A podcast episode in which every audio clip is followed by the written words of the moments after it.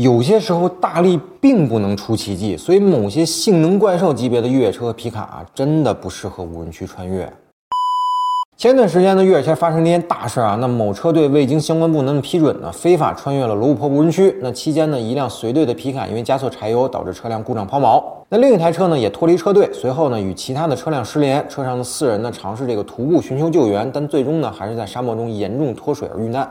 那出现这样的悲剧呢，我们肯定是要尊重逝者的。但不得不说啊，这个车队真的是非常业余，才造成这样的结果的。那首先呢，是非法穿越，而且选择了一个错误的季节。那整个车队呢，也是毫无组织、毫无纪律性。甚至选择的车辆呢都并不合适。那遇难的四个人呢，当时驾驶两台皮卡，分别是一台江淮 T 八和道奇公羊幺五零零霸王龙。但我必须要说啊，即便是没有加速柴油导致公羊霸王龙抛锚，那这台我们通常认知的皮卡界的性能怪兽呢，其实也不适合穿越无人区。为什么这么说呢？其实这个汽车设计和制造啊，有点类似于我们玩游戏的时候加了这个能力值，总数呢是有上限的，只能在某些方面呢做到满分。那除非是开作弊器啊，那否则呢没有任何的游戏人物呢能实现每项能力呢都是一百分的真六边形战士。那况且呢有些能力本身就是相悖的，譬如力量和敏捷啊，那怎么可能完全兼顾呢？说的是啊。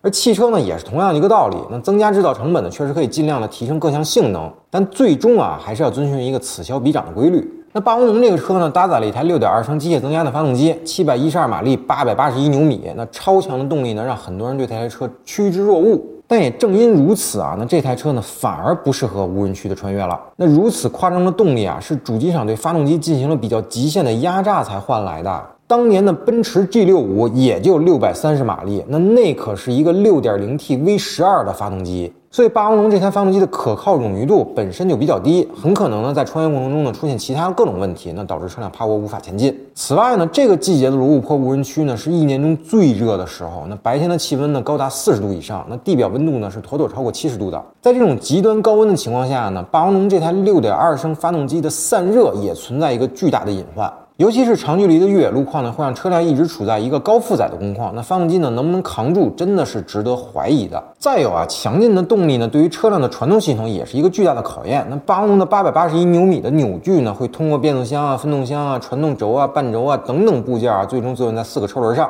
但力的作用呢是相互的，那一旦发生陷车这种情况呢，无处施展的动力呢就会反作用在这个传动系统的相关部件上，那相对脆弱的部件呢就会受损。那像之前这个六点二的老猛禽的花键和半轴呢，就会经常出现这样的问题。那新款的车型呢是进行了一个全面的加强才解决了这个问题，而当时的老款猛禽呢只有五百八十八牛米的扭矩，而霸王龙呢则是接近九百牛米啊。那么到底什么样的越野车或者皮卡才适合无人区的穿越呢？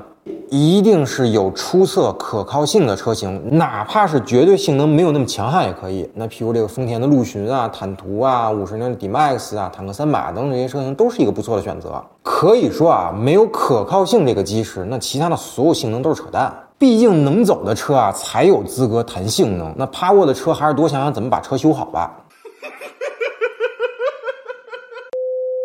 一定有人觉得我这番话是扯淡。OK，那我们问大家一个问题啊，您觉得北汽制造厂的勇士皮卡的性能如何？我估计啊，很多车友都看不上，那觉得这款车型呢技术老，性能又差。但我们可敬的可可西里巡山队的工作车就是勇士皮卡，他们开着这款十万块钱的皮卡，在可可西里无人区这种恶劣的环境中进行这个巡山工作，保护着可爱的藏羚羊和其他的野生动物。所以大家现在还觉得在无人区穿越车辆的绝对性能有那么的重要吗？还是那句老话，越野圈没有怂车，只有怂人。那最后呢，我们必须再强调一下，我们经常说的四大无人区：羌塘、可可西里、阿尔金山、罗布泊。那这四个无人区呢，都是国家明令禁止不能穿越的，必须有合法的手续才能进入。那大家呢，千万不要自作聪明去学这个节目开头说到那支穿越的车队，那真的是非常危险的。而像这个大海盗啊、腾格里沙漠啊等等这些地方呢，也是人迹罕至。那成为无人区呢，也是名副其实的。而如果您想开着越野车、皮卡去这些地方玩呢，那完全可以参考节目里的这些建议。